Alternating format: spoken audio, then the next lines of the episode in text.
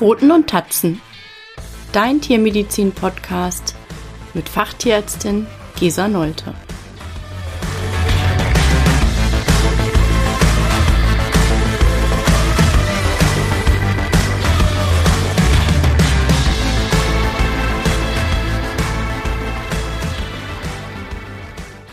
Hallo und herzlich willkommen zu Folge 9. Heute geht es um das Blutbild bei Hund und Katze. Natürlich erstmal um die Grundlagen. Was sind denn eigentlich die Aufgaben vom Blut? Der Körper wird über das Blut mit Nährstoffen und Sauerstoff versorgt und gleichzeitig wird Kohlendioxid abtransportiert. Das Blut verteilt Wärme gleichmäßig im Körper, transportiert Hormone und Botenstoffe die zellulären Bestandteile des Blutes sorgen für die Abwehr von Krankheitserregern und spezielle Zellen und Eiweiße im Blut sorgen für eine Blutstillung bei Wunden. Die Gesamtblutmenge macht circa 8 bis 9 Prozent des Körpergewichts aus. Blut besteht aus flüssigen Bestandteilen, dem Blutplasma, sind ungefähr 55 Prozent, und den zellulären Bestandteilen, rote und weiße Blutkörperchen und Blutplättchen, die machen ungefähr 45 Prozent aus. Das Blutplasma dient unter anderem als Transportmedium für Nährstoffe, Hormone, Mineralien und viele Eiweißstoffe.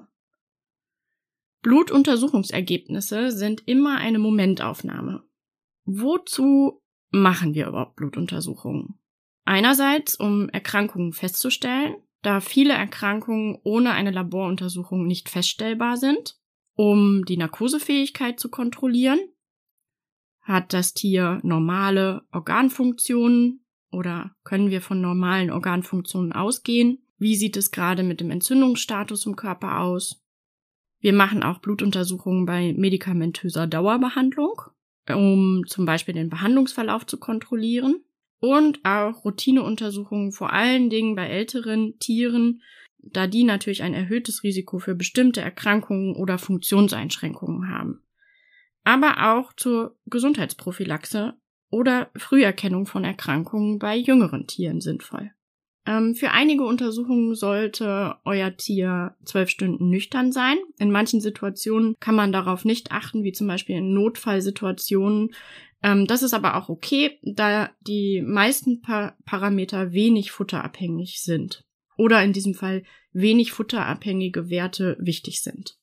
Optimal ist, wenn eine Blutuntersuchung regelmäßig, am besten vor einer Erkrankung, im gleichen Labor untersucht wird. Das lässt nämlich individuelle Vergleiche zu. Normwerte werden anhand einer mathematischen Gaußschen Verteilungskurve erstellt. Jetzt erinnert ihr euch vielleicht alle noch an Mathematik. Demzufolge sind ungefähr 10 Prozent rechts und links hm, nicht in der Normverteilung. Und auch diese Tiere gibt es, die zum Beispiel individuell höhere Werte oder niedrige Werte haben, ohne einen Krankheitseffekt dabei zu haben. Und bei diesen Tieren ist es besonders wichtig zu wissen, wie die Ausgangswerte vor Erkrankung sind. Wo nehmen wir Blut ab? Am Vorderbein oder Hinterbein, an der sogenannten Vena cephalica oder der Vena saphena, bei Heimtieren auch an der Ohrvene und manchmal auch an der Halsvene, der Vena jugularis. Man unterscheidet Plasma von Serum. Plasma ist der flüssige Anteil des Blutes, den man erhält, wenn man eine ungerinnbar gemachte Blutprobe zentrifugiert. Und Blutserum ist der flüssige Anteil des Blutes, den man ähm, als Überstand erhält, wenn man eine geronnene Blutprobe zentrifugiert. Was kann man jetzt mit einem Blutbild alles abklären? Das sogenannte Blutbild untersucht die zellulären Bestandteile des Blutes, also die roten Blutkörperchen, fachlich auch Erythrozyten genannt, die weißen Blutkörperchen, auch Leukozyten genannt, und die Blutplättchen, Thrombozyten genannt. Dann untersuchen wir Organparameter zur Bestimmung der Funktionstüchtigkeit von Organen, wie zum Beispiel der Niere, der Leber oder der Bauchspeicheldrüse. Elektrolyte, das sind Stoffe, die in wässrigen Lösungen Strom leiten können und sie kommen als negativ oder positiv geladene Teilchen, sogenannten Ionen vor, zum Beispiel Kalium, Natrium, Chlorid, Calcium, Magnesium. Wir können die Blutgerinnung bestimmen. Das bedeutet, dass wir die Gerinnungsparameter bestimmen. Ist unter anderem bei Rattengiftvergiftungen notwendig oder sinnvoll. Wir können Hormone bestimmen. Ist der Hormonspiegel normal? Die Lehre der Hormone nennt sich auch Endokrinologie. zum Beispiel die Schilddrüsenfunktion oder die Nebennierenfunktion. Wir können im Blut Entzündungsparameter untersuchen. Die sind generell relativ unspezifisch, aber beantworten die Frage, liegt eine Entzündung im Körper vor? Bei der Katze kann man da das SAA bestimmen, das Serum Amyloid A und beim Hund das CRP, das C-reaktive Protein. Es wird oft zur Verlaufskontrolle einer Therapie genutzt. Wir können Infektionserkrankungen untersuchen. Hat ein Tier Antikörper gegen eine bestimmte Infektionskrankheit, also schon mal Kontakt gehabt oder ist es akut infiziert? Wir können auch manchmal den Erreger nachweisen. Wir können im Blut Medikamentenspiegel nachweisen, zum Beispiel bei Dauertherapie mit bestimmten Medikamenten, deren Wirkstoffspiegel im Blut überwacht werden muss. Das ist häufig bei der Epilepsie der Fall. Wir können Blutgruppen untersuchen. Auch Tiere haben verschiedene Blutgruppen und es ist natürlich vor allen Dingen bei Transfusionen wichtig, aber manchmal auch in der Zuchthygiene bei der Anpaarung von verschiedenen Tieren. Und wir können ganz viele genetische Parameter mittlerweile untersuchen. Zum Beispiel Fellfarben oder auch Untersuchungen auf zum Beispiel den MDR1-Defekt, das Multi-Drug-Resistance-Gen, ein Gendefekt, der zu einer Unverträglichkeit von bestimmten Arzneimitteln führt. Und was sagen mir die einzelnen Werte denn nun? Im Blutbild, wie schon erwähnt, können wir die roten Blutkörperchen untersuchen. Auf dem Blutbefund wird das eventuell auch mit dem Parameter Erythrozyten benannt oder als RBC, als Red Blood Cells. Die roten Blutkörperchen sind verantwortlich für den Sauerstoff- und Kohlendioxidtransport. Was steht da noch? Hämatokrit, HKT oder HCT, der gibt das Verhältnis zwischen festen und flüssigen Blutbestandteilen an. HGB, das Hämoglobin, ist der rote Blutfarbstoff, der verantwortlich ist für die Bindung von Sauerstoff und Kohlendioxid. Und es gibt die weißen Blutkörperchen, die sogenannten Leukozyten. Die unterteilen sich in unterschiedliche Fraktionen. Den sogenannten Lymphozyten, das sind grob gesagt Abwehrzellen, den Monozyten, die können Erreger aufnehmen und unschädlich machen und je nach Anfärbbarkeit mit einem bestimmten Farbstoff, dem Eosin, unterscheidet man neutrophile Granulozyten, die an der Immunabwehr beteiligt sind, eosinophile Granulozyten, die ebenfalls an der Immunabwehr beteiligt sind, und basophile Granulozyten. Das sind wichtige Zellen bei Entzündungsreaktionen, die setzen nämlich Botenstoffe frei, wie zum Beispiel das Serotonin oder das Histamin. Dann gibt es noch die Blutplättchen, die sogenannten Thrombozyten. Auf dem Blutbefund findest du vielleicht das Wort PLT für Platelets. Blutplättchen spielen eine wichtige Rolle bei der Blutgerinnung. Dann gibt es die klinisch-chemische Blutuntersuchung die einige Organparameter untersucht. Ich gehe hier auf die häufigsten ein. Es soll ja erstmal um die Grundlagen gehen. Das ist einmal die Glucose, der Blutzucker. Kohlenhydrate aus der Nahrung werden im vorderen Dünndarm in Einfachzucker gespalten und aufgenommen. Und Glucose ist ein sehr wichtiger Energieträger, vor allen Dingen für das zentrale Nervensystem. Erniedrigte Werte, auch als Hypoglykämie bezeichnet, kommen bei verminderten Glykogenreserven in der Leber vor ist häufig bei Welpen oder Zwerghunderassen der Fall. Oder bei einem erhöhten Verbrauch, zum Beispiel bei Jagdhunden bei schwerer körperlicher Arbeit, bei erhöhter Insulinkonzentration, bei Insulinüberdosierung oder Tumoren, bei erhöhtem Gewebeabbau, das kann zum Beispiel bei hm, einer Schilddrüsenüberfunktion auftreten, einem erhöhten Glukoseverbrauch, auch bei der Schilddrüsenüberfunktion und bei gewissen Medikamenten. Erhöhte Werte wird auch als Hyperglykämie bezeichnet, kommen bei der Katze häufig bei Stress vor. Für die Blutentnahme bei der Katze müssen wir die Katze oft händeln und dann ist sie doch einem gewissen Stress ausgesetzt. Das sieht man auch sehr, sehr häufig im Blutbild. Ähm, wobei die Glukosewerte da eine bestimmte Schwelle nicht überschreiten sollten. Bei verminderter Insulinproduktion, zum Beispiel in dem Diabetes mellitus Typ 1 oder bei verminderter Ansprechbarkeit der Insulinrezeptoren beim Typ 2 Diabetes. Und eine Hyperglykämie kann auch bei bestimmten Medikamenten auftreten. Dann haben wir das Kreatinin. Kreatinin ist ein Endprodukt des Muskelstoffwechsels und wird über die Niere ausgeschieden. Erniedrigte Werte kommen zum Beispiel bei erhöhten Verlusten vor der Schilddrüsenüberfunktion bei der Katze durch einen erhöhten Umsatz, verminderter Synthese bei Jungtieren oder alte Tiere, die wenig Muskelmasse haben und erhöhte Werte bei erhöhter Aufnahme. Also ein geringgradiger Anstieg kann nach Fleischfütterung auftreten. oder bei verminderter Ausscheidung, wie zum Beispiel einer Austrocknung oder Nierenfunktionsstörungen oder Harnwegsverlegungen. Harnstoff findest du vielleicht auf dem Blutbefundbogen auch unter BUN oder Urea oder Blood Urea Nitrogen. Harnstoff ist ein Endprodukt des Eiweißstoffwechsels. Beim Abbau von Eiweißen durch Darmbakterien entsteht Ammoniak und das wird in der Leber zu Harnstoff abgebaut. Harnstoff ist weniger giftig und dieser wird dann über die Niere ausgeschieden. Die Harnstoffkonzentrationen sind futterabhängig. Erniedrigte Werte findet man bei verminderter Synthese, also zum Beispiel proteinreduzierten Diäten oder schweren Leberfunktionsstörungen oder wenn die Abbauprodukte des Darms den Leberstoffwechsel umgehen. Das kommt bei einer Erkrankung vor, die sich portosystemischer Schand nennt. Erhöhte Werte findet man bei erhöhter Aufnahme, also proteinreichen Diäten oder Blutungen in den Magen-Darm-Trakt. Das verdaute Blut führt zu einer erhöhten Anflutung von Ammoniak. Erhöhte Werte findet man auch bei verminderter Ausscheidung also Austrocknung, Nierenfunktionsstörungen und Harnstau. Phosphat ist das Salz der Phosphorsäure. Phosphat ist am Energiestoffwechsel, der Erhaltung von Membranen und an vielen anderen Stoffwechselvorgängen beteiligt. Phosphat ist sehr wichtig für die Knochenstruktur und für die Zähne. Circa 80 Prozent des Phosphats sind im Skelettsystem gebunden. Erniedrigte Werte findet man bei erhöhten Verlusten, also eine vermehrte Ausscheidung über die Niere zum Beispiel, oder verminderte Aufnahme, also eine verminderte Aufnahme über den Darm bei Nichtfressen, bei Durchfall oder Erbrechen.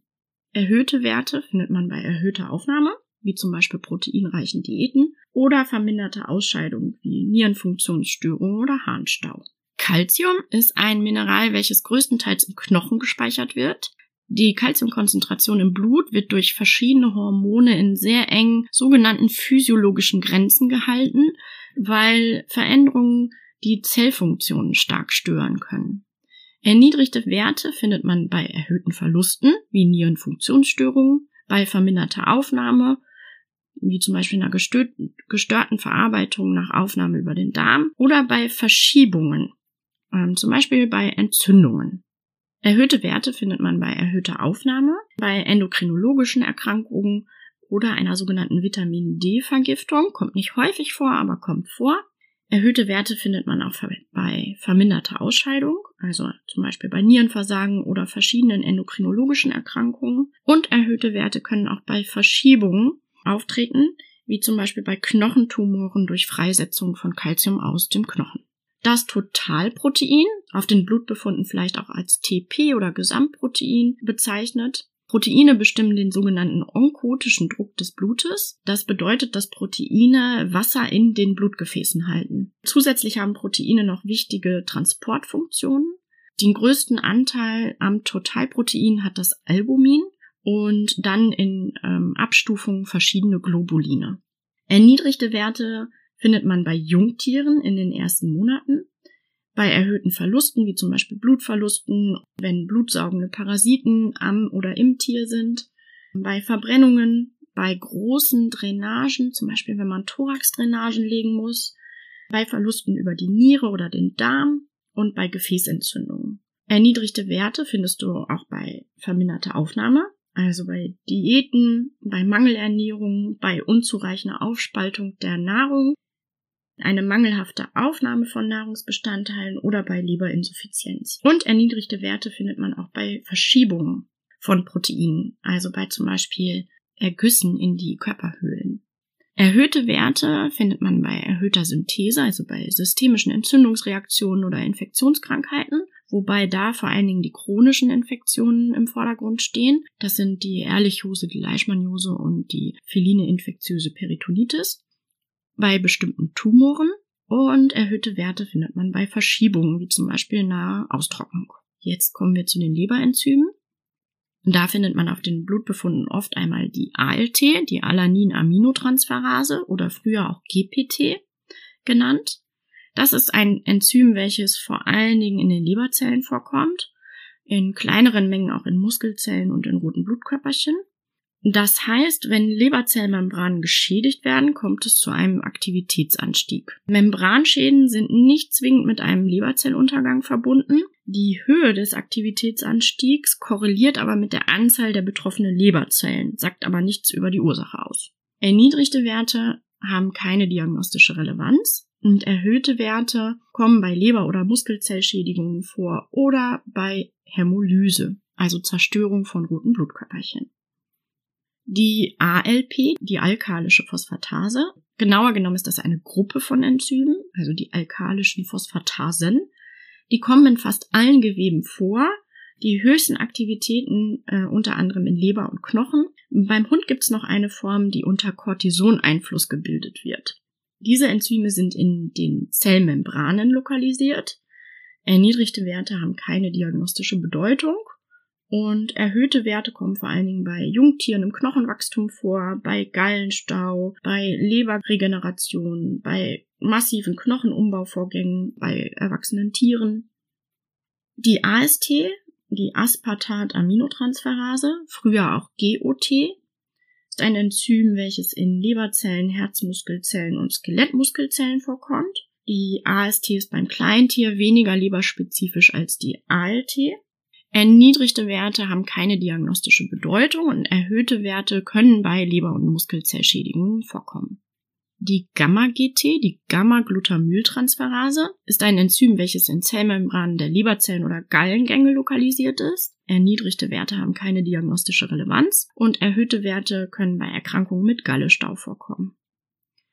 Das Totalbilirubin oder auch auf dem Blutbefund nur Bilirubin ist ein Produkt des Abbaus von roten Blutkörperchen.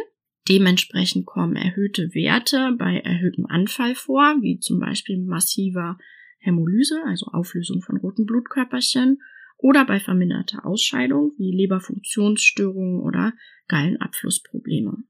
Cholesterin ist ein Grundbaustein von Zellmembranen und das Ausgangsprodukt von Hormonen, Gallensäuren und Vitamin D.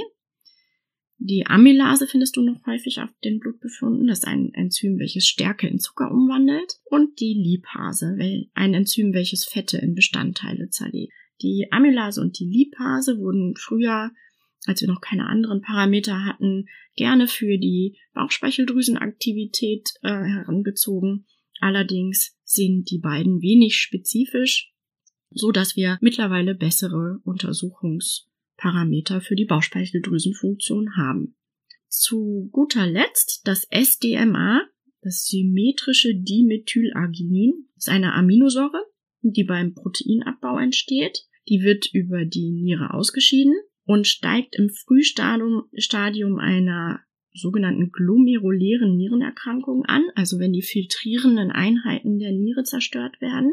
Das SDMA ist der derzeit empfindlichste diagnostische Marker für die Nierenfunktion, die glomeruläre Nierenfunktion oder für die, für die Filtrationsleistung der Niere, da er bereits bei einem Abfall der glomerulären Funktion um 30 Prozent ansteigt und das Kreatinin erst bei zwei Drittel Funktionsverlust. Das waren jetzt einige Parameter. Ich hoffe, ich habe euch nicht überfordert. Sollte das euer Interesse geweckt haben, tiefer in die Interpretation von Blutbefunden einzugehen oder mehr über bestimmte Parameter zu sprechen, dann schreibt mir gerne unter info at pfotenundtatzen.com.